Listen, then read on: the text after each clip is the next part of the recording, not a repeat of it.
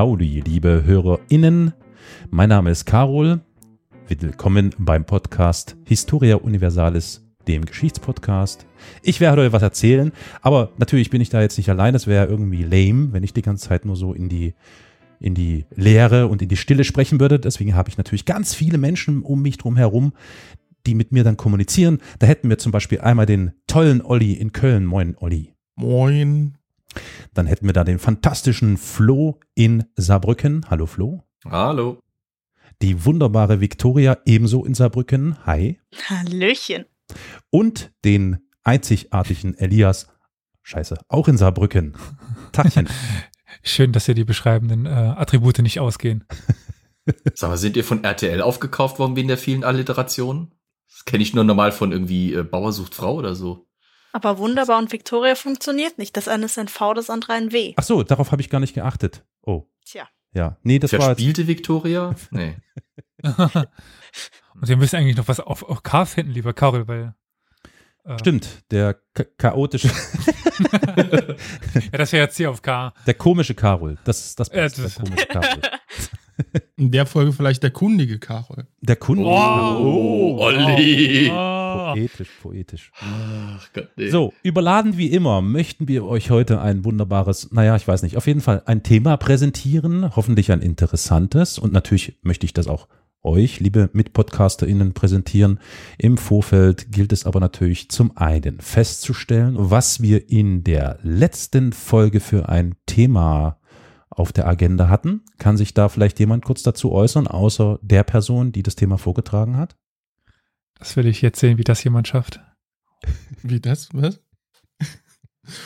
Da war irgendwas Was im war 8. im, im Mittelteil? ja. Ach im- so. ja, ja, jetzt genau. Verstehe ich das. Im- Mhm, ja, Genau, da war es ziemlich. Genau, achtes Jahrhundert, ne? Was, äh, da ging es irgendwie um äh, ein Drama, das sich im achten Jahrhundert abspielte, im Kreis der Kleriker. Und eigentlich auch äh, in, im, im Umfeld der Kleriker. Genau. Da könnte ich übrigens gerade noch einen Nachtrag einreichen. Und Oha. zwar war hier der Wichtige, der Christopher, habe ich inzwischen rausgefunden, noch nicht mal Kleriker selber, sondern selber auch ein Laie. Das Alles heißt, deswegen Laien. konnte der gar nicht zum Papst sich selber machen, weil er selber noch gar nicht die Wein hatte. Die Weihen. Ah, das ist ja wunderbar. Das ist wie bei uns im Podcast alles, Le also kleiner Spaß. Natürlich Was? nicht alles Laien. Wir sind ja, also, ja doch, nee, die Laien sind in der Unterzahl. Sagen wir es mal so. Alles Ü40 sind Laien. Ähm, und Alles, was U40. Laien ist, kann in die EU. Europa Sehr schön Laien überlassen. Gut, äh, liebe HörerInnen, ihr merkt schon, es lohnt sich auf jeden Fall in diese Folge, nämlich in die Folge 138 reinzuhören. Äh, sehr hörenswert, äußerst spannend und interessant. Dann möchte ich es nicht versäumen, äh, nochmal ganz kurz Hausmeisterei zu betreiben. Heute mal kein großartiges Feedback, es gab da einiges, aber das schenken wir uns. Nur ganz kurz meine Bitte an die HörerInnen, die in Besitz eines iOS-Geräts, eines Apple-Geräts, eines iPhones oder sowas sind, die vielleicht ähm, die Möglichkeit haben, im, äh, äh, im Store, im Apple Podcast-Gebiet da unseren Podcast zu beziehen oder aber zu bewerten, tut das bitte rege. Es gibt da irgendwie so ein paar Trolle, die, das ist so mein Eindruck, in letzter Zeit äh, ständig auf Ein-Stern-Bewertung klicken, ohne irgendwie zu sagen, warum. Und das ist eigentlich schade, weil ich glaube, der Großteil der Bewertungen, die wir da auf ähm, Apple Podcasts haben, liegt deutlich besser. Und ich würde schon gerne wieder äh, eine volle Punktzahl da sehen. Das wäre schon toll. Also äh, Apple-Geräte ran an die Front. Bitte helft uns, dass wir wieder besser werden. ähm, so viel dazu. Das war Hausmeisterei und organisatorisches. Nun habe ich die Ehre, euch ein Thema vorzutragen und es wird euch sicher nicht verwundern, das müsstet ihr inzwischen ja wissen, dass mein heutiger Themenschwerpunkt, über den ich berichten möchte, wieder mal in der neuesten Geschichte liegt. Welche Überraschung. Welche Überraschung. Tut mir leid, ich bin sehr langweilig, sehr berechenbar, aber so bin ich. Bevor wir aber dorthin gelangen, möchte ich mit euch einen Blick zurück ins vergangene Jahr, also ins Jahr 2020 werfen. Oh Gott. Ja, ich, nicht dran. keine Angst, Gut, keine Angst. gut. Ich habe nicht vor, über das große C zu sprechen. Auch wenn anzunehmen ist, dass die Pandemie so einen bestimmten Anteil an diesen Geschehnissen haben könnte oder gehabt haben könnte. Denn am 25. Mai 2020 kam es im US-Bundesstaat Minnesota in der Stadt Minneapolis zu einem Tötungsdelikt. Viele Menschen nennen es auch einen Mord. Infolgedessen die Vereinigten Staaten von Amerika von einer Welle der Empörung ergriffen wurden. Nach der Veröffentlichung eines Zeugenvideos, das zeigte, wie der 46-jährige George Floyd von dem Polizisten Derek Chauvin unbehelligt getötet wurde, kam es landesweit zu massiven Protesten und Demonstrationen. Wogegen demonstriert wurde, wissen wir ja nun alle. Das Opfer George Floyd war schwarz, der für den Mord inzwischen verurteilte Polizist war weiß. What do you want? When do you want it? What do you want? Justice! When do you want it? Systemic racism is really like a knee on the back of your neck. Somebody could steal my car, take my money. I won't be calling the police. I never have, I never will. Even with my son as a police officer, I need to fix my problems. And my biggest problem now is racism in this country. So that's why I'm out here trying to fix it.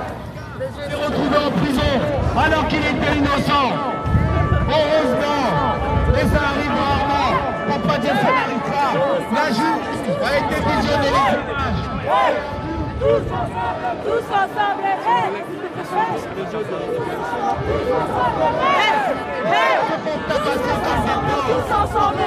de nuestro hermano George Floyd a manos de Derek Chauvin, un supremacista blanco perteneciente al cuerpo de policía de Minneapolis, Minnesota. Nosotras y nosotros, la comunidad negra, africana y afrodescendiente de España, personas del pueblo gitano, de Aviala, magrebíes, árabes, Kommt. Ich möchte nicht einfach angefasst werden. Ihr wollt auch nicht angefasst werden. Ich möchte es nicht.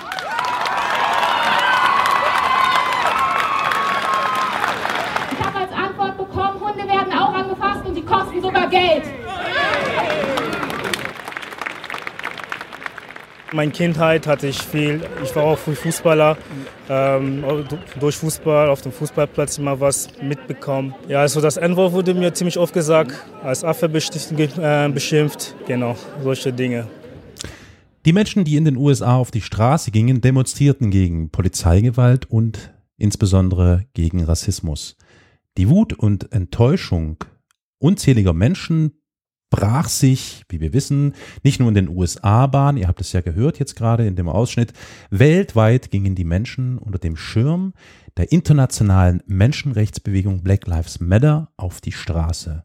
Ob in Auckland, Berlin, Idlib, Madrid, Tokio oder Wien, tausende Menschen demonstrierten für etwas, was selbst heutzutage in unserer ach so zivilisierten und aufgeklärten Zeit offensichtlich keine Selbstverständlichkeit ist. Alle Menschen, egal welche Hautfarbe, Klammer auf, welchen Geschlechts, welche Religion und Sexualität, Klammer zu, sind gleich. Ganz bestimmt bin ich jetzt hier nicht der Einzige, der sich schon seit, äh, seit irgendwie seit jeher darüber den Kopf zerbricht, wie es überhaupt möglich ist, dass der Mensch Rassismus zulässt. Faulheit, einfach die Gemütlichkeit, nichts dagegen zu machen. Unwissen, selber die rassistischen Stereotypen haben, etc. Angst vor dem Unbekannten. Und einen einfachen Sündenbock in allem, was fremd ist. Ja. Gutes Stichwort. Ähm, wir sind ein Geschichtspodcast, deswegen will ich heute jetzt äh, hier und jetzt nicht über die menschliche Verkommenheit philosophieren oder über Moral oder Wertschätzung sprechen, auch wenn mir das auf der Zunge liegt oder uns allen wahrscheinlich. Ähm, wir wollen ja den Zuhörern Einblick in historische Begebenheiten gewähren.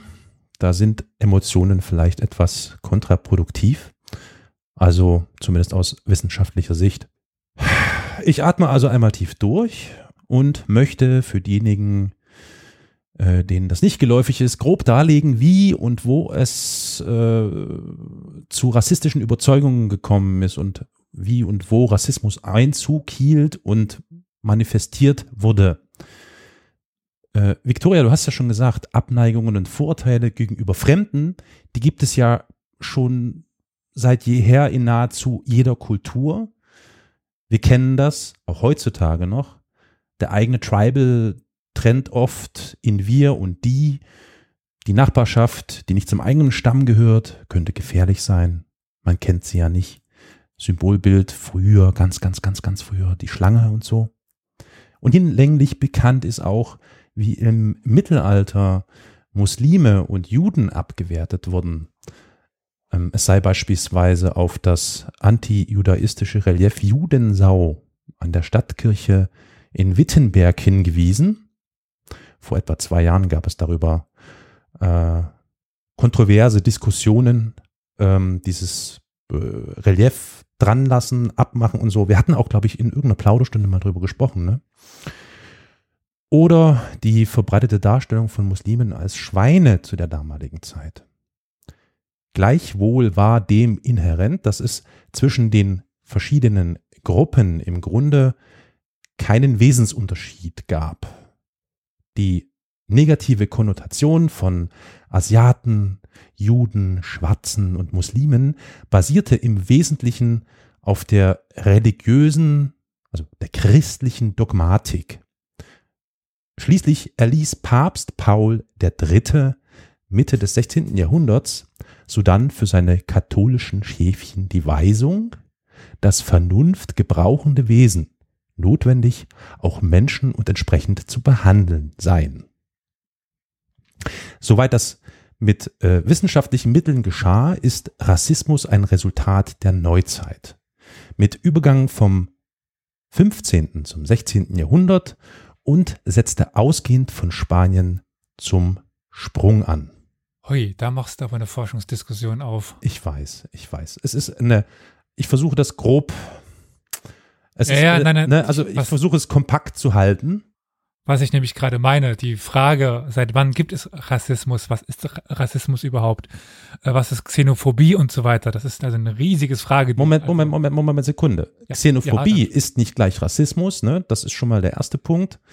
Sondern wirklich, es geht Da um, er recht, Ja, ja. Es geht Ja, um ja, Rassismus. natürlich. Das, ja, das ist doch genau das, was ich sage. Also wann, wo und wie ist das wann äh, aufgetaucht oder, zu, So, oder denn- wo ist das zu, zu trennen? Dann lausche er jetzt. also, 15. bis 16. Jahrhundert.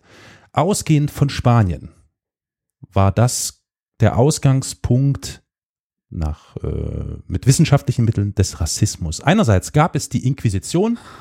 Dazu müssen wir, denke ich, nicht viele Worte verlieren. Ihr Zweck ist uns sicher noch geläufig. Darauf sattelte indes andererseits die Limpiezza de Sangre auf, die sogenannte Blutreinheit. Sagt euch das was? Ja, äh, weil das ist ganz passend.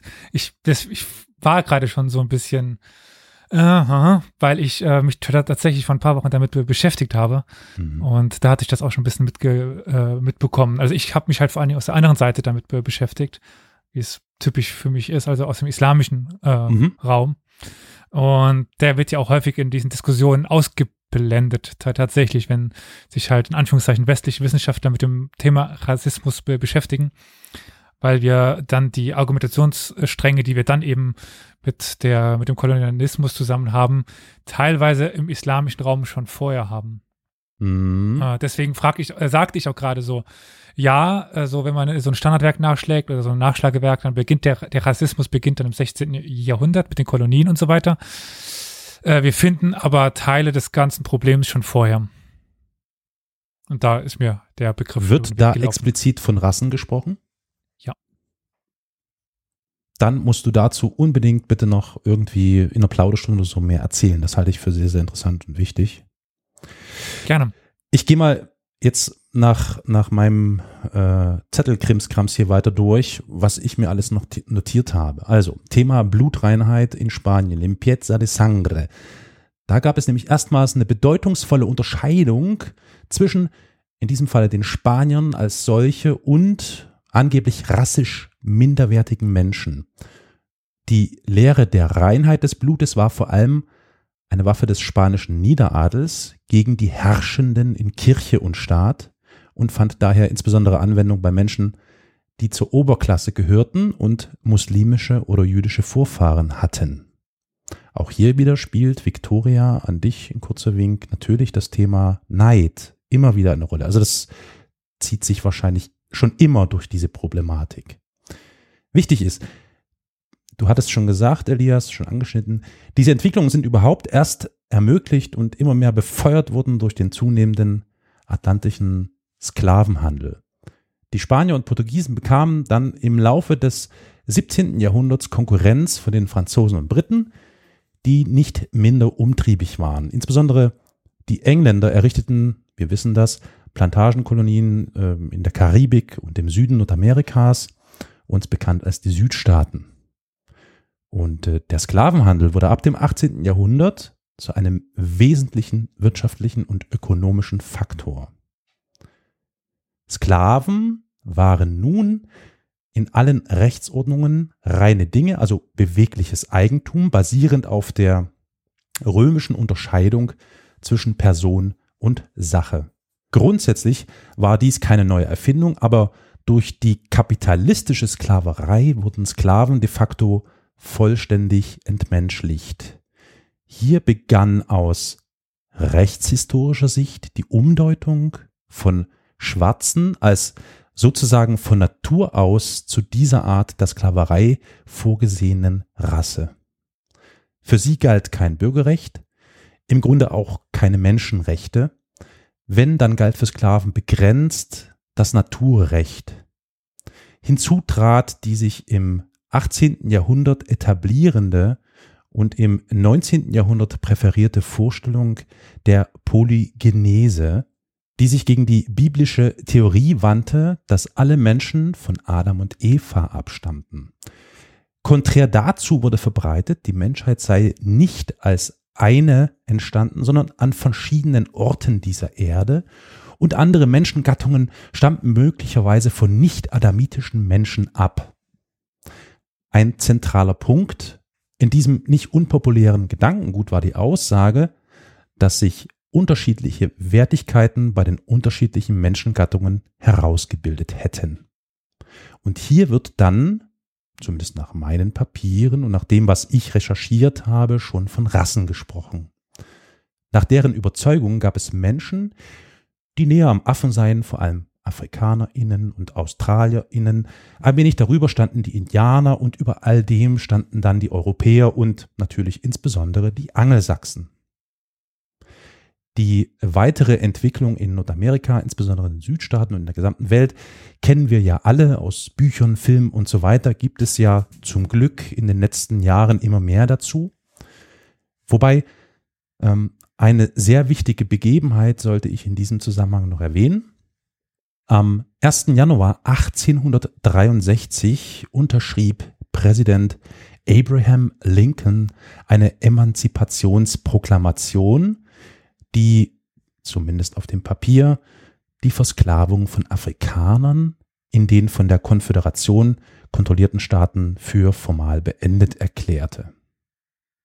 Für viele schwarze Menschen änderte sich danach leider zunächst nichts, da es erst den militärischen Druck der Unionsarmee brauchte.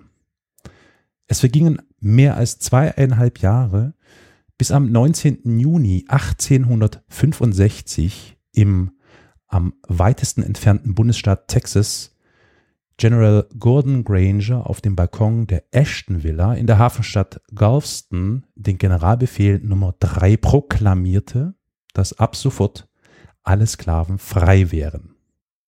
Das mal kurz äh, so äh, in, im Zeitraffer, ist es Zeitraffer? Ja, also im, im Schnelldurchlauf mal umrissen, wie die Entwicklung ausgesehen hat. Plus die Information an euch. Erwartet bitte dazu in absehbarer Zeit noch vielleicht interessante Erweiterungen, Erläuterungen von Elias. Und nun werfen wir nochmal einen Blick in die fast Gegenwart, also konkret ins Jahr 2020. Da gab nun, wie soll ich es nennen, ähm, ähm, gab es eine, wie üblich, respektlose und gezielt provokative Meldung, die viele Menschen in Aufruhr versetzte. You may remember that President Trump had to move his big rally in Tulsa, Oklahoma, because it was originally scheduled on the same day as Juneteenth. Now, that was particularly awkward because Tulsa is the site of an infamous 1921 massacre of black people.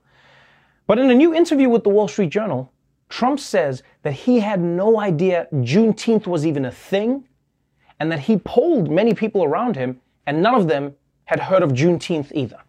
Now, I don't know why that's surprising. Of course, nobody around Trump had heard of Juneteenth. Look at the people he has around him. Look at them. Mike Pence doesn't even know what a cayenne pepper is. You think he's going to know about black history? But to be fair, Trump is hardly alone. There are many Americans who don't know what Juneteenth is. Das sagt Trevor Noah in der, ich glaube, Today Show heißt das, ne? Oder? Weiß ich gar nicht. Ja, sowas in der Art. Ja, ja. Wir wissen also inzwischen, warum der 19. Juni so problematisch ist.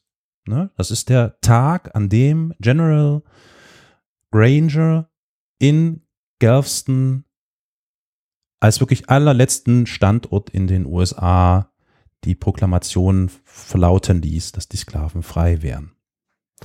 Dieser Tag, der als Juneteenth, wir haben es ja schon gehört, bezeichnet wird, ist zumindest in den schwarzen Gemeinden ein wichtiger Feiertag. Und er zeigt Jahr für Jahr deutlich die getrennte Erinnerungskultur in den USA. Martin Luther King Jr. stellte im Jahr 1965 bezogen darauf, wann die Menschen in die Kirche gehen, fest, dass der Sonntagmorgen um 11 Uhr die am stärksten segregierte Stunde in Amerika sei. Das kann man ebenso von den Feiertagen sagen. I think it is one of the tragedies of our nation, one of the shameful tragedies that 11 o'clock on Sunday morning is one of the most segregated hours, if not the most segregated hours in Christian America. Uh, I definitely think the Christian church should be integrated, and any church that uh, stands against integration and that has a segregated body is standing against the spirit and the teachings of Jesus Christ, and it fails to be a true witness. Uh, but this is something that the church will have to do itself. I don't think church integration will come through uh, legal processes. I might say that my church is not a segregating church. It's segregated, but not segregating. It would welcome white members. Ja, okay. Also ich meine, man muss ein bisschen genauer hinhören. Ähm, es hat eine Weile gedauert, bis ich ihn wirklich verstanden habe. Er klingt ein bisschen, als wäre er betrunken, aber ich glaube, das ist einfach dieser wunderbare Dialekt, äh, äh, den ich noch üben muss. Ich weiß nicht, wie es Olli geht. Olli ist da vielleicht etwas ge geübter, was derartige Slangs angeht. Also, zwar ist der 19. Juni kein allgemein bekannter Feiertag und gilt auch nicht bundesweit. Weiße Menschen kennen ihn nur selten und scheren sich darum kaum um ihn. Und doch wird Juneteenth in den meisten größeren Städten der Vereinigten Staaten gefeiert. Schon seit vielen Jahren setzen sich AktivistInnen dafür ein, dass der Kongress den Juneteenth als nationalen Feiertag anerkennt. Lediglich in Texas und Massachusetts gilt er als offizieller Feiertag. Auch wenn überwiegend weißen Menschen dieser Tag noch immer nicht geläufig ist, braucht es kein allzu ausgeprägtes Vorstellungsvermögen, um die Auswahl dieses Datums für den Beginn der Wiederwahlkampagne von Donald Trump richtig einzuordnen. Ich meine, hey, der US-Präsident sollte es zumindest besser wissen oder wenigstens seine BeraterInnen. Aber der 19. Juni war nicht das einzige Beleidigende an Trumps Wahlkampfauftakt. Auch der Standort der Trump-Kundgebung spielt eine tatsächlich verächtliche Rolle. Tulsa. Wisst ihr eventuell warum? Wegen des Massakers. Genau. Exakt das, so ist es. Das Massaker, von dem selbst, äh, also ich habe selber nichts davon gewusst, eine ewig, ewige mhm. Zeit. Allerdings war ich mit amerikanischer Geschichte nie so, so grün, aber dann über äh, amerikanische Late-Night-Shows und so weiter, wo das Thema dann aufgegriffen wurde, habe ich überhaupt mal davon gehört. Und da sah ich erstaunlich viele Interviews oh, ja. mit zum Beispiel schwarzen Jugendlichen, ja. die in Tulsa in die Schule gingen und als eben dieses Thema im Zuge dieser Trump- äh, Affäre da, ja, Affäre kann man es eigentlich nicht nennen, bei Trump war ja alles irgendwie, das war ja Das- eine große Affäre, seine ja. Präsidentschaft. Aber bei diesem Ereignis um den Trump-Rally war, waren viele junge Schwarze zu sehen, die sagten, dass es erschreckend fanden, dass sie in der Schule nie von diesem Massaker gehört hatten, dass Das sich gerade mal ist- 80 bis, bis 100 Jahre vor ihnen eben abgespielt hat. Ja. Jetzt kommen wir tatsächlich zu dem Thema oder dem Kernthema, über das ich heute berichten möchte. They couldn't pick a better time to start in life. It ain't too early and it ain't too late. Starting as a farmer with a brand new wife. Soon be living in a brand new state. Brand new state. Diese fantastische Musik, die ihr da hört, ist tatsächlich die Hymne des Bundesstaates Oklahoma. Das Wort Oklahoma stammt aus Chattanooga, der Sprache der Choctaw-Indianer und bedeutet Okla, der Mensch und Huma, rot. Die Zusammensetzung bedeutet so viel wie das Land des roten Mannes. Wow. Einfach nur wow. Wow. Ja. Der Bundesstaat Oklahoma liegt praktisch genau im Zentrum der USA und war die Schnittstelle zwischen dem wilden Westen und dem tiefen Süden. Ein Großteil von Oklahoma besteht aus einer Reihe von flachen Ebenen, die von sanften Hügeln, Bergrücken und niedrigen Bergen unterbrochen werden. And the land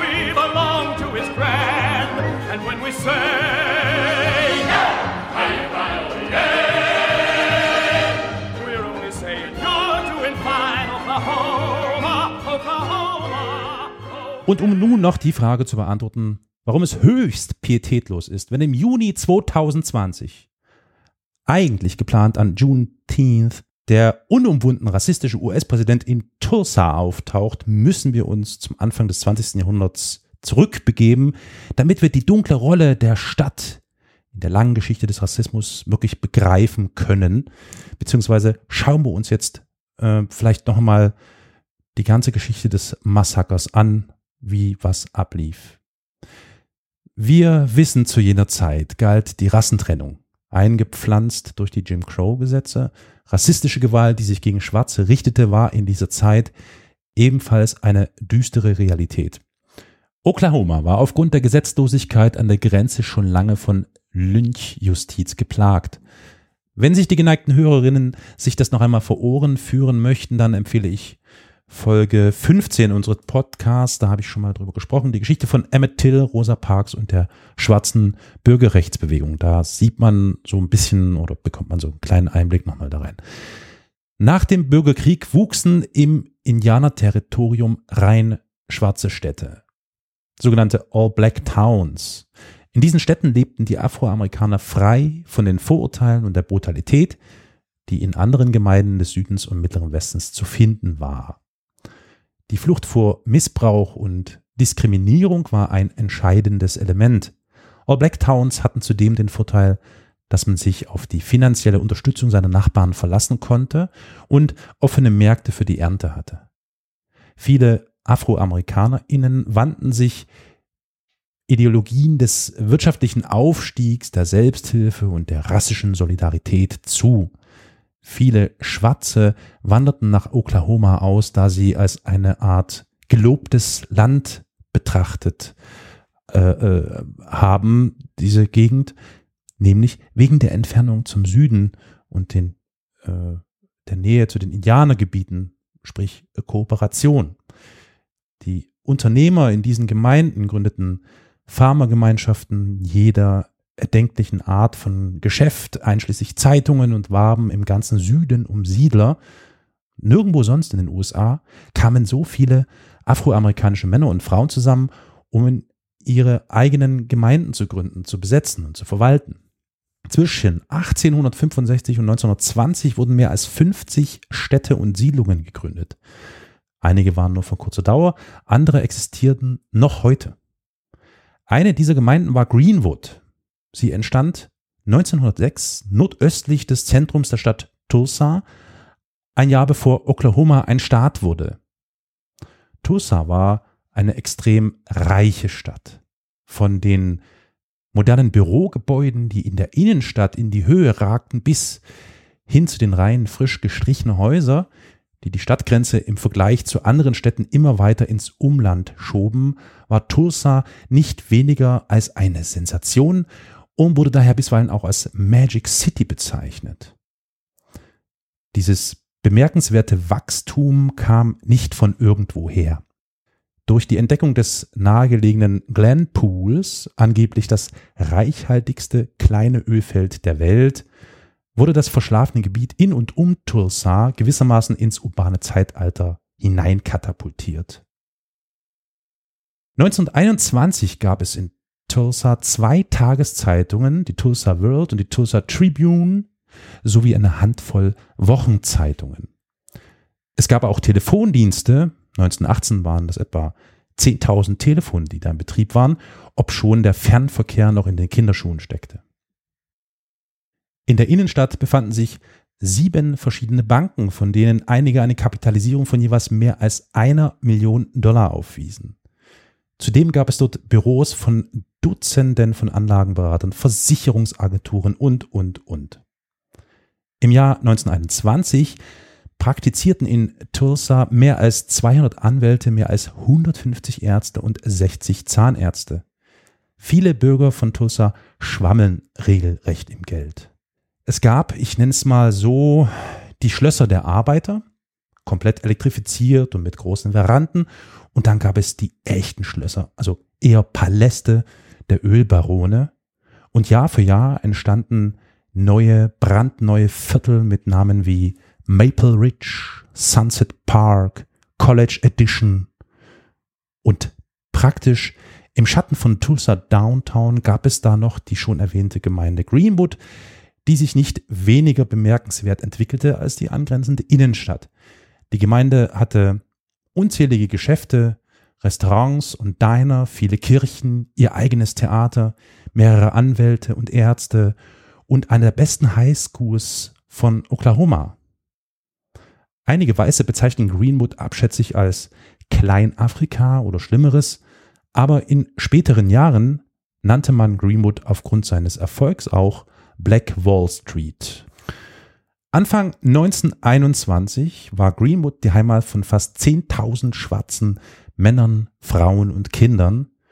Die Gemeinde verlief nördlich des Geschäftsviertels der Innenstadt, war mehr oder weniger wie ein längliches Puzzleteil geformt. Das ähm, infrastrukturelle Rückgrat der Gemeinde war die Greenwood Avenue, die eine erhebliche symbolische Bedeutung innehatte. Im Gegensatz zu anderen Straßen in Tulsa, die sowohl weiße als auch schwarze Viertel durchzogen, war die Greenwood Avenue im Wesentlichen auf die afroamerikanische Gemeinschaft beschränkt. Das gesamte intellektuelle Leben von Greenwood war für eine Gemeinde seiner Größe ziemlich beachtlich. Es gab nicht nur eine schwarze Zeitung, sondern zwei, den Tulsa Star und die Oklahoma Sun. Schwarze wurden zwar davon abgehalten, die neue Carnegie-Bibliothek in der Innenstadt zu nutzen, wir erinnern uns an die vorherrschende Rassentrennung, aber dafür gab es dann eine kleinere, rein schwarze Zweigbibliothek in Greenwood. National anerkannte afroamerikanische Führungspersönlichkeiten hielten dort Vorträge. Was religiöse Aktivitäten anbelangte, so gab es im schwarzen Tulsa pro Kopf mehr Kirchen als in der weißen Gemeinde der Stadt. Gleichwohl war es AfroamerikanerInnen eingeengt durch die städtische Verordnung zur Wohnsitztrennung generell untersagt, Geschäfte in der Innenstadt aufzusuchen, die sich in weißem Besitz befanden. Und wenn sie es doch versuchten, dann liefen sie Gefahr, beleidigt zu werden oder Schlimmeres. Aber nicht alle schwarzen TulsaerInnen lebten in Greenwood. Mit dem Boom von Tulsa gab es eine starke Nachfrage nach Haushaltshilfen. Solche Stellen standen sowohl schwarzen als auch weißen AmerikanerInnen offen und so lebten Anfang 1921 mehr als 200 schwarze TulsaInnen in ansonsten rein weißen Vierteln, meist in Quartieren, die an Garagen auf der Rückseite des Grundstücks ihres Arbeitgebers angebaut waren. Zu dieser Zeit malträtierten rassistische Krawalle ganz Amerika So auch Oklahoma und Tulsa. Allein im Jahr 1919 brachen mehr als zwei Dutzend verschiedene Unruhen in Städten und Gemeinden im ganzen Land aus. Im Gegensatz zu den Aufständen ab den 1960er Jahren waren diese allerdings durch weiße Mobs gekennzeichnet, die in schwarze Viertel eindrangen. Das Schema sah in allen Fällen ähnlich aus, wir kennen das sogar heute noch. Zunächst kursierten wochenlang Gerüchte, dass Vergewaltiger in der Umgebung unterwegs seien. Uh. Dann gab es Behauptungen, es sei eine weiße Frau von mehreren jungen schwarzen Männern sexuell missbraucht worden und somit genau glimmte die kurze Zündschnur, bis kurz danach Gruppen von weißen Menschen jede schwarze Person in Sichtweite, Sichtweite jagte und verprügelte. Tatsächlich kennen wir heute noch ganz genauso. Was übrigens spannenderweise von den Gesetzen zum guten Teil gedeckt war. Das sind nämlich Teile dieser Jim Crow Laws. Trotz, aber vielleicht auch gerade wegen der positiven ökonomischen Entwicklung auch in den All Black Towns erwies sich Oklahoma zudem als fruchtbarer Boden für den wiederbelebten Ku Klux Klan. Auf dem Höhepunkt seiner Macht Mitte der 1920er Jahre soll es in Oklahoma mehr als 100.000 Clan-Mitglieder gegeben haben. Die Mitglieder spiegelten eine breite weiße Gesellschaft wider. Also nicht breit im körperlichen Sinne, sondern ihr wisst schon, also ein Querschnitt.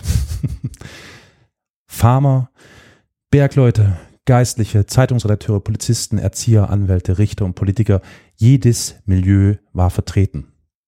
Vor allem Tulsa war ein äh, lebendiges Zentrum der Clan-Aktivitäten, obwohl es dort nur verhältnismäßig wenig Mitglieder gab. Der lokale Clan war auch in der Politik von Tulsa sehr aktiv und gab regelmäßig Listen mit dem vom Clan genehmigten Kandidaten für staatliche und lokale politische Ämter heraus, die in den Zeitungen von Tulsa an prominenter Stelle veröffentlicht wurden. So wurden in den 1920er Jahren Bürgermeister, Sheriffs und viele andere Amtsinhaber in der Stadt und im Bezirk die entweder Clansmen oder Clanunterstützer waren, mit Regelmäßigkeit gewählt bzw. wiedergewählt. Der Ku Klux Klan war also schon eine starke Kraft in Tulsa. So zog auch im Frühjahr 1921 in Tulsa schon seit einiger Zeit eine Tragödie herauf, bedingt durch mehrmonatige politische und gesellschaftliche Agitation gegen schwarze Menschen. Die Atmosphäre war lokal extrem angespannt und rückblickend eine tickende Zeitbombe. Am 30. Mai 1921, als sich Tulsa darauf vorbereitete, den Memorial Day zu feiern, lag etwas in der Luft. Bei einigen weißen Bewohnern kam wieder einmal die Idee auf, das Gesetz in die eigene Hand zu nehmen, während es auf der anderen Seite der Bahngleise in Greenwood schwarze Tulsa gab, die mehr denn je entschlossen waren, dass in ihrer Stadt kein Afroamerikaner der Gewalt eines Mobs zum Opfer fallen sollte. Und in genau jener hochgradig aufgeladenen Atmosphäre tauchen der schwarze 19-jährige Dick Rowland und die 17-jährige Sarah Page, eine Fahrstuhlführerin im Drexel Building, einem Hochhaus, auf der Bühne der Geschichte auf. Irgendwann am Montag, dem 30. Mai 1921, betrat Dick Rowland offenbar etwas ungeschickt den von Sarah Page betriebenen Aufzug. Er stolperte und versuchte vermutlich, seinen Sturz abzufangen, indem er dabei nach dem Arm von Sarah Page griff, die daraufhin begann zu schreien. Bis heute ist unklar, was genau passierte. Das ist sehr schwer mm, nachzuvollziehen, nachzuprotokollieren. Die Quellen sind sehr rar gesät. Dennoch waren sich Tage und Jahre danach, nach den Geschehnissen, die ich jetzt noch beschreiben werde, alle, die Dick Rowland kannten, in einem Punkt einig, Dick wäre niemals zu einer Vergewaltigung fähig gewesen. Ihr hört schon, ähm, was daraus entstehen wird. Ich ahne es. Mhm. Verängstigt und aufgewühlt eilte also Roland zum Haus seiner Adoptivmutter, wo er bei gezogenen Jalousien drinne blieb. Er wusste warum, denn Du sagtest es schon, Flo, von allen Verbrechen schien keines schneller einen weißen Lynchmob auf den Plan zu rufen, als die Beschuldigung der Vergewaltigung oder versuchten Vergewaltigung einer weißen Frau. Am nächsten Morgen, dem 31. Mai 1921, wurde Dick Rowland auf der Greenwood Avenue von zwei Polizeibeamten festgenommen. Natürlich erreichte die Nachricht über den angeblichen Vorfall und die Verhaftung des jungen Mannes die beiden Tageszeitungen von Tulsa. Eine titelte Neger wegen Angriffs auf Mädchen im Aufzug verhaftet. Eine andere mutmaßte, dass, Zitat, es heute Abend wahrscheinlich einen Lynchmut in Tulsa geben wird. Wie ein Lauffeuer breitete sich der Begriff der Lynchjustiz in weißen Tulsa aus. Innerhalb kurzer Zeit versammelte sich eine Menge Weißer auf der Straße vor dem Gerichtsgebäude, in dem Dick Rowland in einer Zelle untergebracht war. Abends betraten drei weiße Männer das Gerichtsgebäude und verlangten vom Sheriff, Rowland auszuliefern, wurden aber wütend abgewiesen. Die Nachricht von dem angeblichen Vorfall im Drexel-Gebäude im Fahrstuhl und von dem weißen Mob, der sich vor dem Gerichtsgebäude versammelte, hatte sich inzwischen auch in Greenwood herumgesprochen und es gab eine Versammlung, um zu beraten, was man tun sollte. Es stand ja vollkommen außer Frage, dass man einen Lynchmord verhindern musste, wenn nötig, vielleicht auch mit Waffengewalt. Obschon es auch Gegenstimmen gab, fuhr dann gegen 21 Uhr abends eine Gruppe von etwa 25 Schwarzen zum Gerichtsgebäude. Mit Gewehren und Schrotflinten bewaffnet stiegen die Männer aus ihren Autos aus und marschierten zu den Stufen des Hohen Gerichts. Sie boten den verblüfften Polizisten ihre Dienste zur Verteidigung der Gefängniszelle an, was natürlich sofort abgelehnt wurde, und so kehrten die Männer unverrichtete Dinge wieder nach Greenwood zurück. Der Besuch der afroamerikanischen Männer hatte jedoch eine elektrisierende Wirkung auf den weißen Mob, der inzwischen auf mehr als 1000 Mann angewachsen war. Empört liefen einige Mitglieder des Mobs nach Hause, um ihre Waffen zu holen. Andere machten sich auf den Weg zum Waffenlager der Nationalgarde, um dort einzubrechen und sich Zugang zu gelagerten Gewehren und der Munition zu verschaffen. Dieser Versuch konnte jedoch glücklicherweise durch die Wachen unterbunden werden, doch inzwischen wuchs und wuchs der Mob vor dem Gericht und so standen dort etwa 2000 Menschen, während etwa fünf Polizisten in direkter Umgebung bzw. im Gericht im Dienst waren. Die Spannung stieg natürlich auch in Greenwood. Die Bewohner von Black Wall Street bewachten wichtige Gebäude, um sich vor einem weißen Mob zu schützen und harrten der Dinge. Inmitten dessen begannen Gerüchte zu kursieren, insbesondere darüber, was im Gerichtsgebäude geschehen könnte oder nicht. Möglicherweise angespornt durch eine Falschmeldung, dass Weiße das Gerichtsgebäude stürmen würden, entschloss sich kurz nach 22 Uhr ein zweites Kontingent bewaffneter schwarzer Männer, diesmal vielleicht 75 an der Zahl, zu einem zweiten Besuch im Gerichtsgebäude. Sie verließen Greenwood erneut mit dem Auto, stiegen aus und marschierten im Gänsemarsch zum Gericht. Wieder boten sie den Behörden ihre Dienste an, um Dick Rowland zu schützen, und wiederum wurde ihr Angebot abgelehnt. Als die schwarzen Männer das Gerichtsgebäude erneut verließen, näherte sich ein weißer Mann einem großen afroamerikanischen Kriegsveteran, der einen Armeerevolver trug. Nigger, sagte der weiße Mann, was machst du mit der Pistole? Ich werde sie benutzen, wenn ich sie brauche, antwortete der schwarze Veteran. Nein, du gibst sie mir. Den Teufel werde ich tun. Der weiße Mann versuchte dem Schwarzen die Pistole wegzunehmen, ein Schuss löste sich und damit begannen die schlimmsten rassistischen Unruhen, die Amerika je erlebte. Fast sofort eröffneten Mitglieder des weißen Mobs und möglicherweise auch einige Polizisten das Feuer auf die afroamerikanischen Männer, die ihre eigenen Salven erwiderten. Die Schießerei dauerte nur ein paar Sekunden. Als sie vorbei war, lagen bis zu einem Dutzend toter Weißer und Schwarzer auf dem Boden. Die Kontrolle war vollkommen verloren. Die verbliebenen Weißen verfolgten die Schwarzen, Eine andere Gruppe weißer Menschen scharrte sich um einen angeschossenen Schwarzen, der auf dem Boden lag und verblutete. Die Männermenge wurde immer streitlustiger und stach mit ihren Messern auf ihn ein. Und der Lynchmob zog weiter zum Polizeipräsidium. Dort wurden bis zu 500 weiße Männer und Jungen von Polizeibeamten als Special Deputies vereidigt. Einige wurden mit Abzeichen oder Bändern versehen, die ihre neue Funktion anzeigen sollte. Viele kamen auch spezielle Anweisungen. Ein Polizeibeamter meinte zum Beispiel unverblümt, holt euch eine Waffe und schnappt euch einen Nigger. Kurz darauf begannen Weiße in Sportgeschäfte, Pfandhäuser und Eisenwarenläden in der Innenstadt einzubrechen und Gewehre und Munition zu stehlen oder sie, wie sie sagten, zu borgen. Bald folgte weiteres Blutvergießen, als Weiße anfingen, jeden Afroamerikaner, den sie an der Stadt entdeckten, niederschießen zu wollen.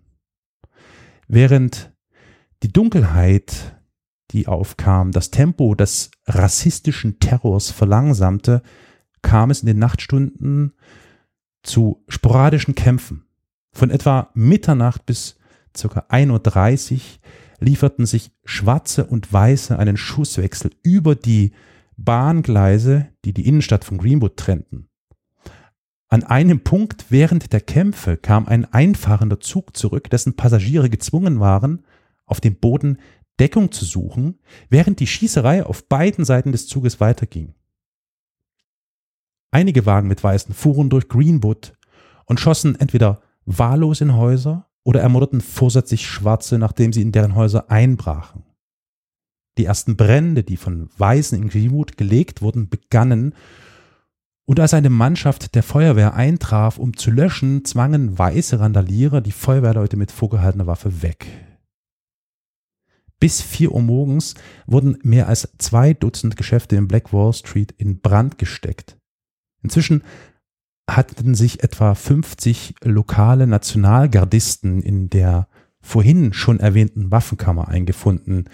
Nicht nur waren die Tulsa-Einheiten der Nationalgarde ausschließlich weiß, sondern es wurde im Laufe des Abends immer deutlicher, dass sie keine unparteiische Rolle bei der von oben befohlenen Aufrechterhaltung von Recht und Ordnung spielen würden.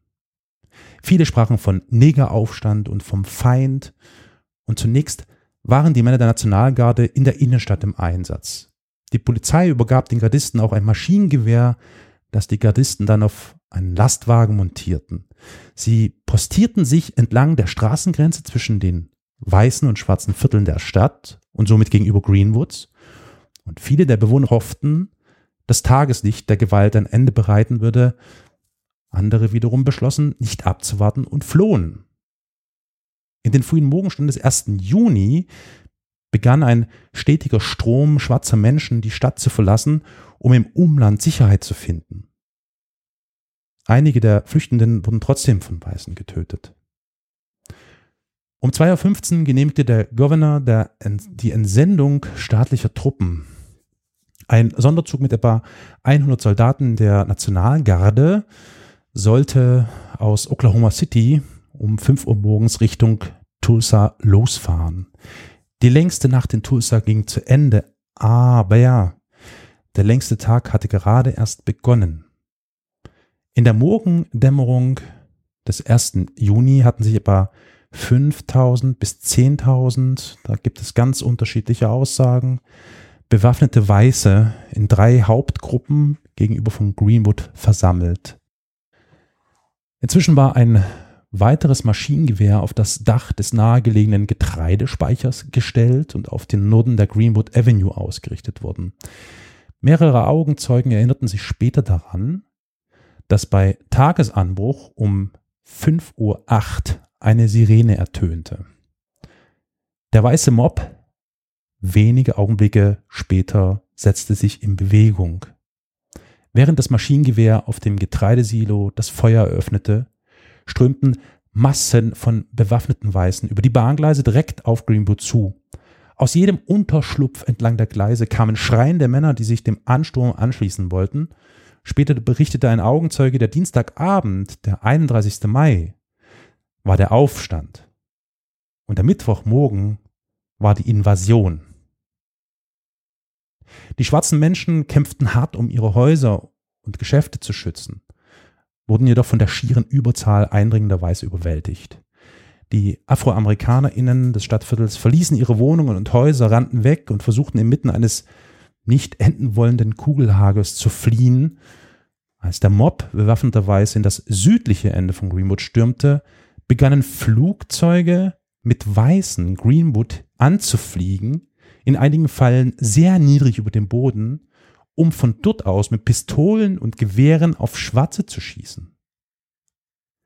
Ein Flugzeug warf irgendwie eine Form von Sprengstoff, wahrscheinlich Dynamitstangen, auf eine Gruppe Schwarzer, die gerade flüchten wollten. Eine Welle weißer, gewalttätiger Männer schlug über Greenwood zusammen. Sie brachen in die Häuser und Geschäfte der Schwarzen ein und zwangen die Bewohner auf die Straße, wo sie mit vorgehaltener Waffe in eines der immer zahlreicher werdenden Internierungszentren abgeführt wurden. Jeder, der sich wehrte, wurde erschossen. Schwarze Männer in Häusern, in denen Schusswaffen entdeckt wurden, wurden sofort erschossen. Es wird von schrecklichen Gräueltaten berichtet, die ich euch heute echt mal ersparen möchte. Und als nächstes plünderten die Weißen die Häuser und Geschäfte, steckten kleine Gegenstände ein, schleppten größere Gegenstände entweder zu Fuß oder mit dem Auto oder mit dem LKW weg. Und schließlich setzten die weißen Randalierer die Häuser, Kirchen und die anderen Gebäude mit Fackeln und ölgetränkten Lappen in Brand, Haus für Haus, Block für Block, kroch das Feuer nach Norden und verschlang die gesamte Black Wall Street. Die Versuche der schwarzen Tulsa, ihre Häuser und ihr Eigentum zu verteidigen, wurden durch die Polizei von Tulsa und die lokalen Einheiten der Nationalgarde komplett untergraben. Niemand mühte sich um die Entwaffnung und Verhaftung der weißen Terroristen. Stattdessen wurden schließlich praktisch alle überlebenden afroamerikanischen Bürger der Stadt verhaftet. Als die State Troops aus Oklahoma City gegen 9 Uhr morgens eintrafen, war die Mehrheit der schwarzen Bürger der Stadt entweder aufs Land geflohen oder wurde angeblich zu ihrem eigenen Schutz gegen ihren Willen in einer Handvoll hastig eingerichteter Zentren festgehalten. Berichte behaupten, dass die State Troops bei ihrer Ankunft in Tulsa wertvolle Minuten vergeudeten, indem sie sich Zeit nahmen, um das Frühstück vorzubereiten und zu essen, während in Greenwood die letzten verbliebenen Häuser niedergebrannt wurden.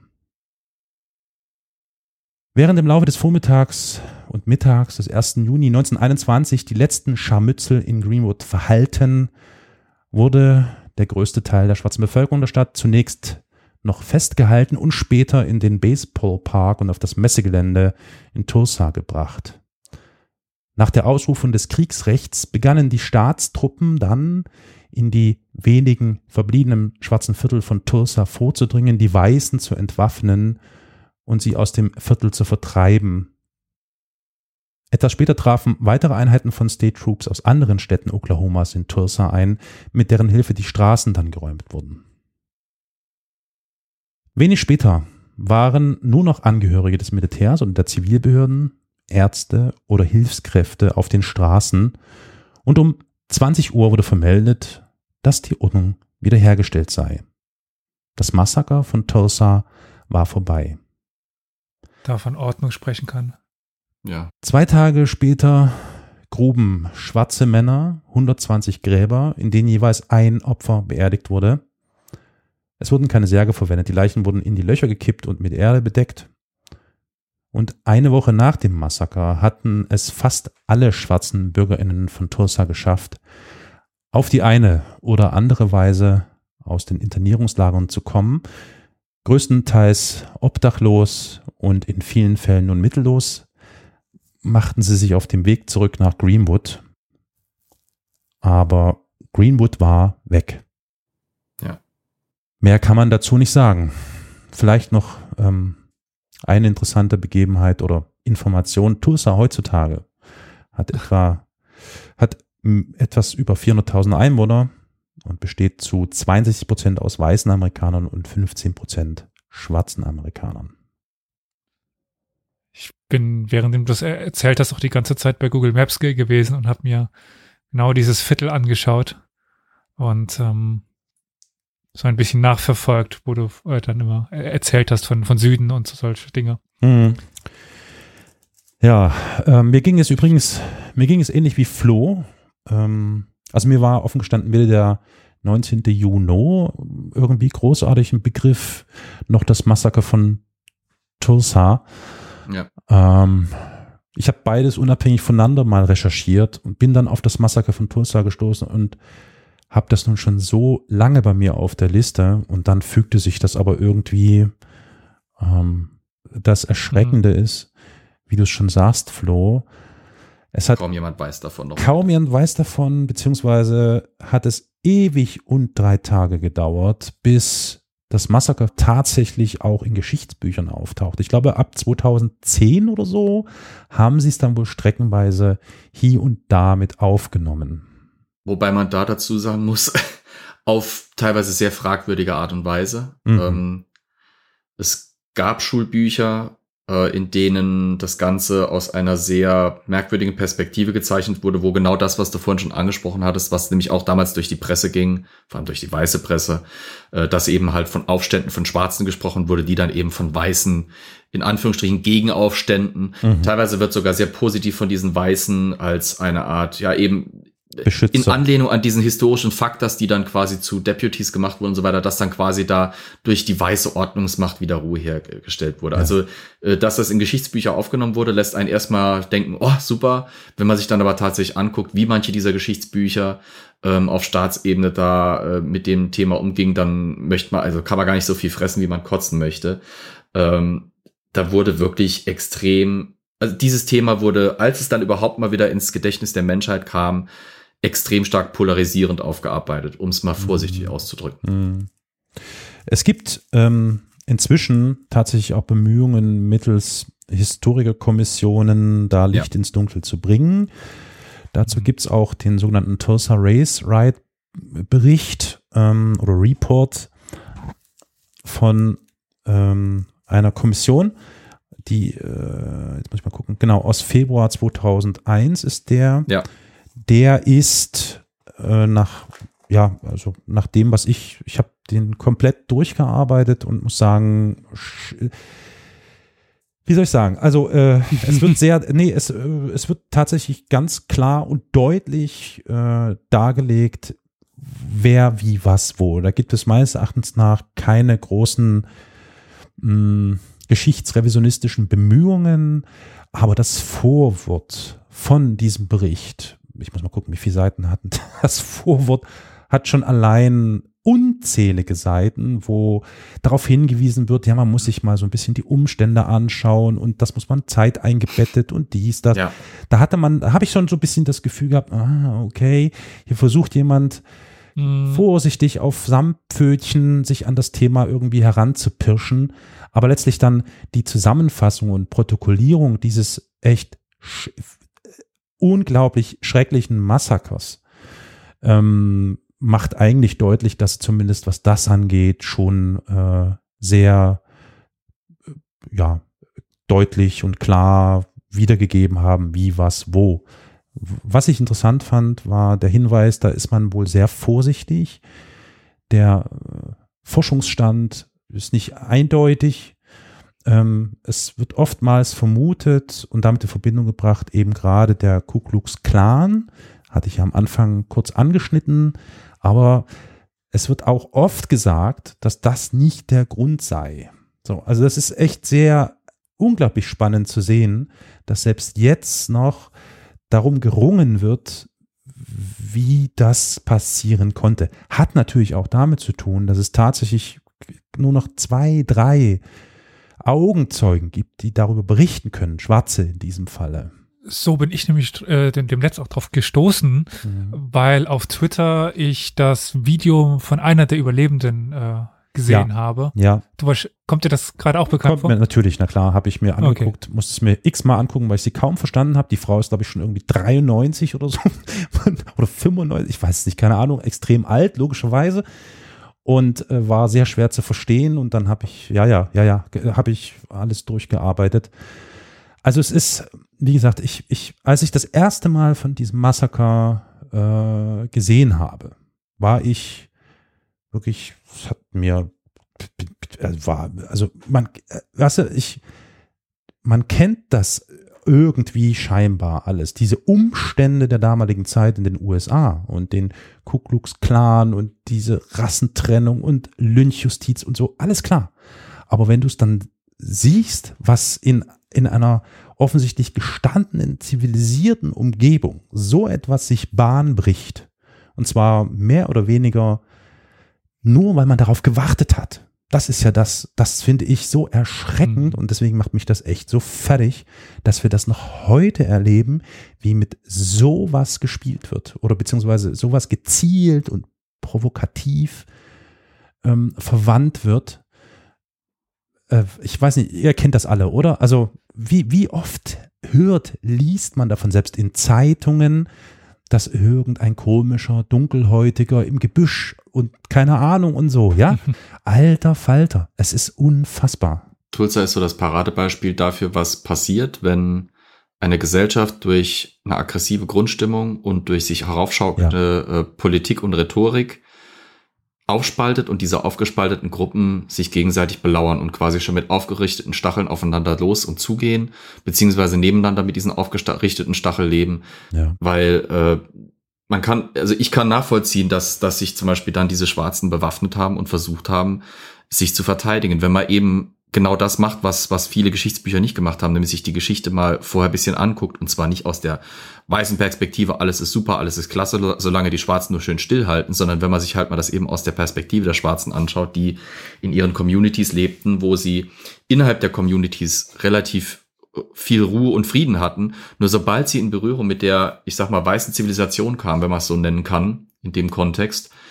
Da fingen die Probleme irgendwie an, weil da dann der Rassismus aufpoppte, weil da dann die Segregation eindrang, äh, weil da dann eben die vielen, vielen kleinen wie großen Diskriminierungsaktionen reinkamen. Und dass man dann irgendwann, wenn, wenn man eben Jahrzehnte damals schon, ich, also wir, wir hören ja jetzt heute bei Black Lives Matter von wegen seit Jahrzehnten geschehen Polizeimorde etc. Wenn man sich mal die damalige Zeit schon vorstellt, damals war es auch schon so, dass sie jahrzehntelang ja. mit Morden nicht durch Polizisten, sondern durch durch ihre Nachbarn quasi ja. leben mussten, äh, dass man da so eine gewisse Grundnervosität, nenne ich es mal ganz vorsichtig, oder so eine gewisse pauschale Verteidigungshaltung innehat, die dann auch über die Grenzen rausschlägt, ist nicht weiter verwunderlich. Wenn sich beide Seiten so hochschaukeln, wie es damals schon geschehen ist und wie es heute gerne wieder passiert, weil die Rhetorik und die Mechaniken fast schon wieder dieselben sind, weil der Mensch nicht dazulernen will, partout, ja.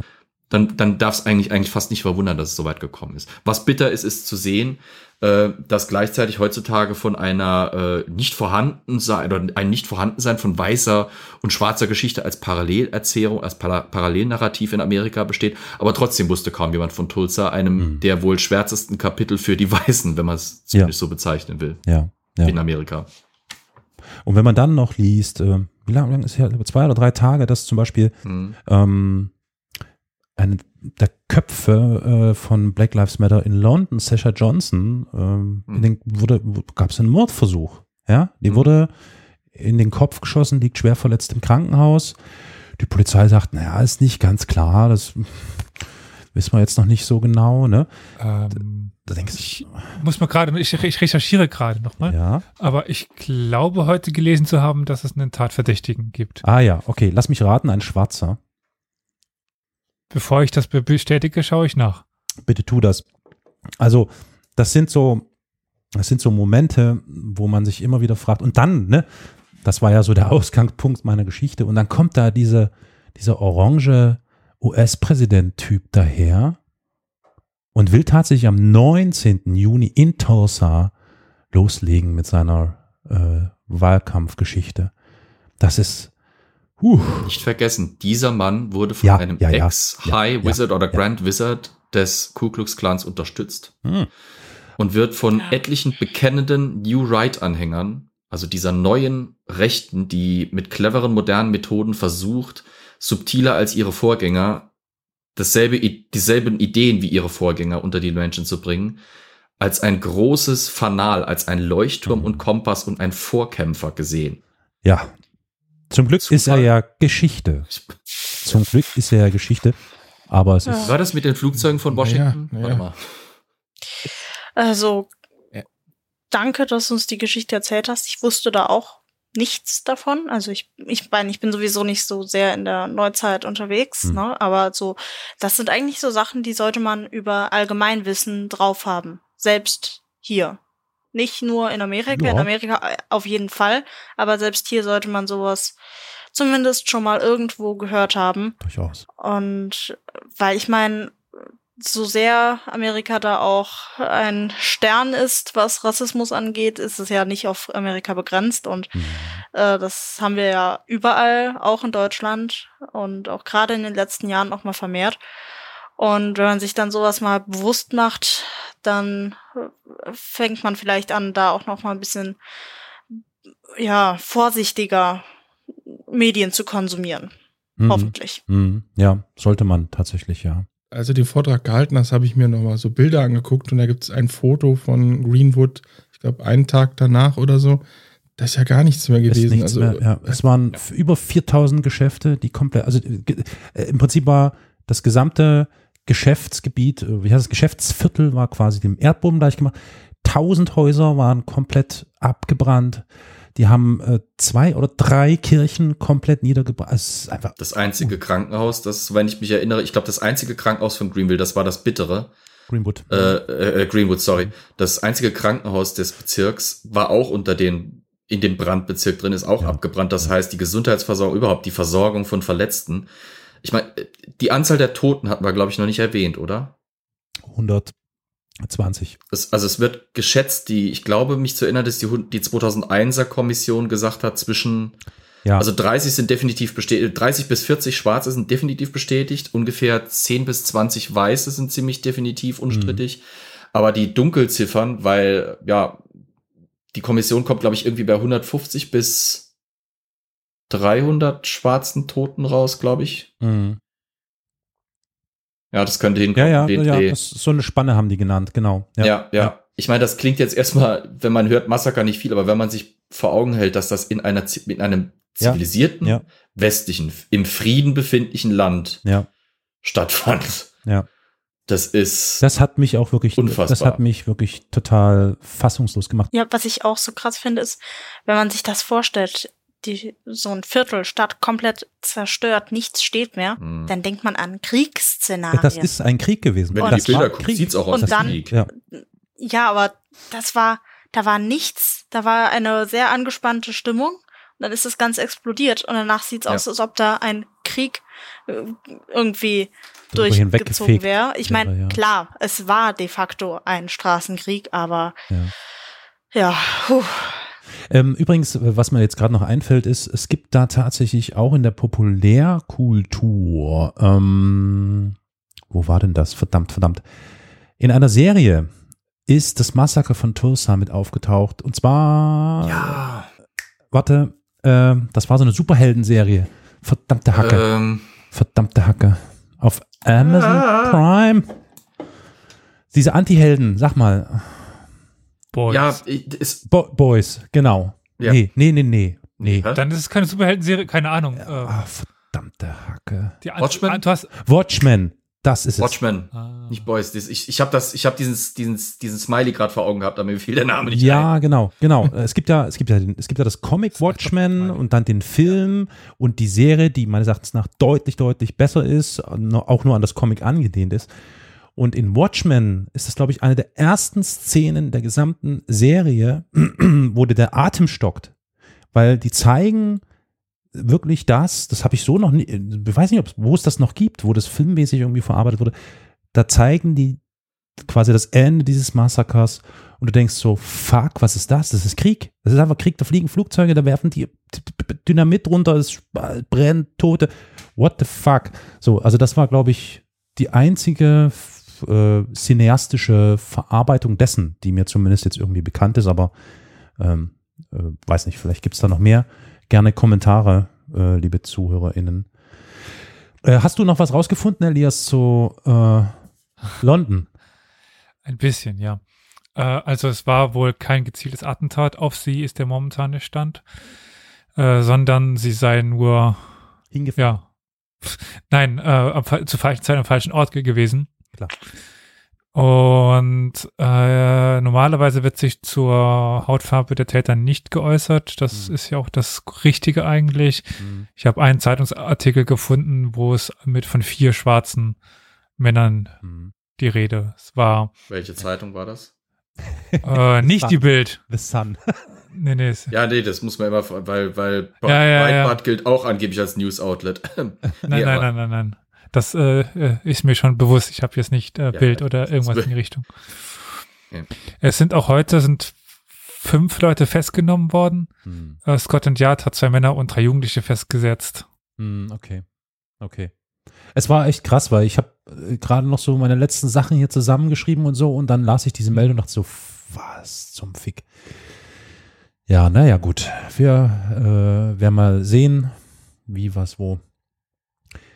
Jo, Leute, also tut mir leid, ne? Ihr merkt schon, immer wenn ich ans Ruder komme, dann schweigen alle dann meistens so. Das ist, tut mir sehr leid. Ähm, Ich, ich glaube, heute wäre es auch sehr unangemessen gewesen, wenn wir uns normalen Scherze ge- gerissen hätten. ja, das stimmt allerdings. Da ist, war nicht viel Raum dafür.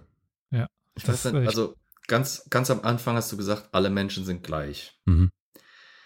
Ich muss ganz ehrlich sagen, ich habe da mit dem Spruch ein kleines Problem, denn wir sind nicht alle gleich. Aber, und das steht für mich über allem und deswegen da kann und darf sowas niemals vorkommen, wir sind alle gleich wert. Egal wer, was, wie, wo. Okay, Elias und ich ja. sind nicht gleich, du und ich sind nicht gleich. Ja, Wir okay. sind alle unterschiedlich, aber wir sind Ja, aber alle gleich wert. Ich glaube, das, Das ist meint- Deswegen, ja, ich weiß, ich weiß, aber an diesem, an diesem Spruch, wir sind Genau, alle gleich, hängen genau. sich halt gerne viele auf. Ja. Deswegen finde ich die Präzision an der Stelle gar nicht so verkehrt, genau um sowas zu verhindern. Dass da wieder welche kommen, ja, die machen uns alle gleich, funktioniert ja eh nicht. Wir sind alle gleich wert. das, Und das ist das, was unter dem allen steht. Und in einer Gesellschaft, wo alle gleich wert sind, darf und kann so etwas nicht passieren, beziehungsweise kann und darf sowas nicht entschuldigt werden in irgendeiner Form. Und darf und kann sowas auch nicht in, in, aus der Erinnerung verschwinden. Mhm. Was auf jeden Fall festzuhalten bleibt, war, denke ich, die bedrückende, Situ die bedrückende Situation, die du uns da beschrieben hast. Es war ja auch ein, zumindest für meine Person, ich denke, da kann ich für alle anderen auch sprechen, der Grund, warum wir so schweigsam waren. Ja, weil wir nee, erstmal, also das ist, da, da pff, bist du erstmal erschlagen. Ja, ja. Also mir war es in dem Sinne ein Begriff, aber was genau passiert ist, wusste ich auch nicht, hatte ich nicht nachgeschlagen. Mhm. Also auch, also ich, für uns alle war es mindestens im, im Detail so neu oder nochmal äh, in, in, in Erinnerung gerufen. Also ja. Ja. Nee, klar, klar. Nun denn, äh, Ja. ja, dann würde ich sagen, holen wir alle mal tief Luft. Äh, ich hätte da aber noch eine Frage. Sag mal, Ja? Olli, alter Ami, hattest du mal irgendwie Berührung mit dem Thema oder vielleicht sogar auch irgendwie Gelegenheit, mit AmerikanerInnen darüber zu sprechen oder war das äh, bisher nicht der Fall? Das hätte mich jetzt interessiert. Ich weiß ja gar nicht, vielleicht warst du sogar irgendwie in der Ecke. Warst du in Oklahoma unterwegs? Nee, da war ich noch nicht. Okay, ah, ist zu mittig. Es ist, es ist tatsächlich auch das Thema auch so mal aufgekommen, Hm. weil halt, wir haben Freunde da drüben inzwischen und ähm, Ich erinnere mich, da, da gab es da gab's ja diese Black Lives Matter Demonstration, beziehungsweise dann auch diese Plünderungen. Wo war das? War das in Minneapolis? das war in Chicago das Chicago. Foto, was ich, Ja, ja, was ja. ich da ja. geteilt hatte in der Gruppe, ja. ja, ja. Das äh, waren ja auch Zustände. Hm. Ja, da ist leider das Thema auch schon mal aufgekommen, als wir uns unterhalten haben, dass das halt leider immer noch in Amerika ein großes Problem ist. Ja, und es brodelt. Hm. Das hat sogar die spannendsten Facetten. Ich war erstaunt, ich guck, guck viel äh, Last Week Tonight äh, with, with John Oliver. Mhm. Äh, muss man nicht mögen, kann man mögen, ist Sicherheit, mit Sicherheit nicht, nicht absolut neutral politisch gesehen, aber ich fand spannend, dass da eine ganze Folge zum Beispiel allein über diesen Faktor gemacht wurde, wie sich Frisuren und Haare in Sachen Rassismus widerspiegeln und was die für eine Auswirkung haben. Was? Warte mal, Frisuren und Haare, ähm, Ja, dass also Frauen nicht angestellt werden, schwarze Frauen nicht angestellt werden, weil sie ihre Haare nicht auf in, in Anführungsstrichen Ah. jetzt mit ganz viel Vorsicht, also nicht in, in nicht bändigen können. Ja. Dass Frauen gefeuert werden, wenn sie auf der Arbeit auftauchen, weil sie Cornrows tragen oder ja, ja. irgendwie diese kleinen Zöpfchen, die man halt so Ja. mit afroamerikanischen Frisuren. Auch wenn man zum Beispiel sich Bilder von afrikanischen Stämmen anguckt, die einfach traditionell der Afrika afroamerikanischen Identität und Physiognomie einfach auch geschuldet sind und dazugehören. Ja. Alleine wie, Also wie viel Rassismus, Frauen genau, wie viel viel Rassismus ab in dem Thema Haare drin steckt in Amerika. Es ist, gerade wenn man jetzt aus dem europäischen relativ friedlichen und, und dann doch mit allen Problemen echt vergleichsweise harmlosen Feld drüber guckt. Alles bitte mit Vorsicht genießen.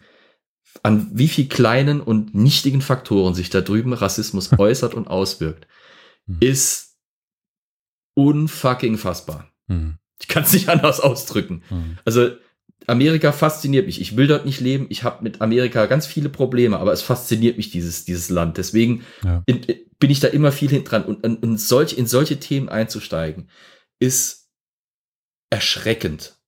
Ja. Und das 100 Jahre nachdem, 100 Jahre danach ist diese Gesellschaft kaum ein Stück weiter. Du, ich glaube, da müssen wir gar nicht so weit kicken. Das ist das Interessante oder das, was Mhm. mich Ja. auch immer wieder aufs Neue, echt, wirklich, ohne Scheiß, ja, äh, wie ich es Anfang sagte, Tag für Tag zerbreche ich mir darüber den Kopf, wie es sein kann, dass der Mensch als solches überhaupt fähig ist oder befähigt ist, so, äh, äh, also so rassistisch zu denken. Und da nehme ich mich übrigens nicht aus, ja. Manchmal passiert es doch, dass man mit irgendwelchen komischen, verfickten Klischees im Kopf durch Natürlich. die Gegend rennt und so. Das ist wirklich, und das ist, und das, es beschäftigt mich wahrscheinlich noch eine ganze Weile, hoffentlich. Also im Sinne von, ich, ich bearbeite das für mich sozusagen, weil ich das einfach unfassbar finde. Ganz egal, ob im Mittelalter, ganz egal, ob wann auch immer diese Wertigkeiten von Menschen überhaupt ein Thema sind. Aber hey, Hm. ist, wir sind Es- ein es ist eine Geschichtspodcast. spannende Sache. Wir sind Es ein Geschichtspodcast und äh, Victoria, du sagtest das. Elias, du auch. Flo, du weißt es. Äh, Olli bestimmt auch. Ähm, war schon immer so und das macht mich fertig. Ja. Ja. Ähm, da möchte ich gerade was dazu sagen. Was mir extrem geholfen hat, ist ein Satz, ich weiß gar nicht mehr, woher ich den habe, und zwar der erste Gedanke, der in der Situation in dein Gehirn kommt oder äh, halt dir kommt, Ja. ist das, was die Gesellschaft dir eingetrichtert hat, was du denkst. Und Ja. dann ist es deine Verantwortung, Sehr gut. nochmal zu denken und das eventuell nochmal neu zu denken. Wir sind keine schlechten Menschen, wenn wir zuallererst was Rassistisches denken, wenn wir Mhm. mit dieser Vorurteilen. Kultur aufgewachsen sind. Mhm. Aber es ist unsere Verantwortung, ob wir bei den rassistischen Gedanken bleiben oder ob wir sagen, Moment, was denke ich da für einen Scheiß? Ich habe da überhaupt keinen Grund dazu, das ist Schwachsinn.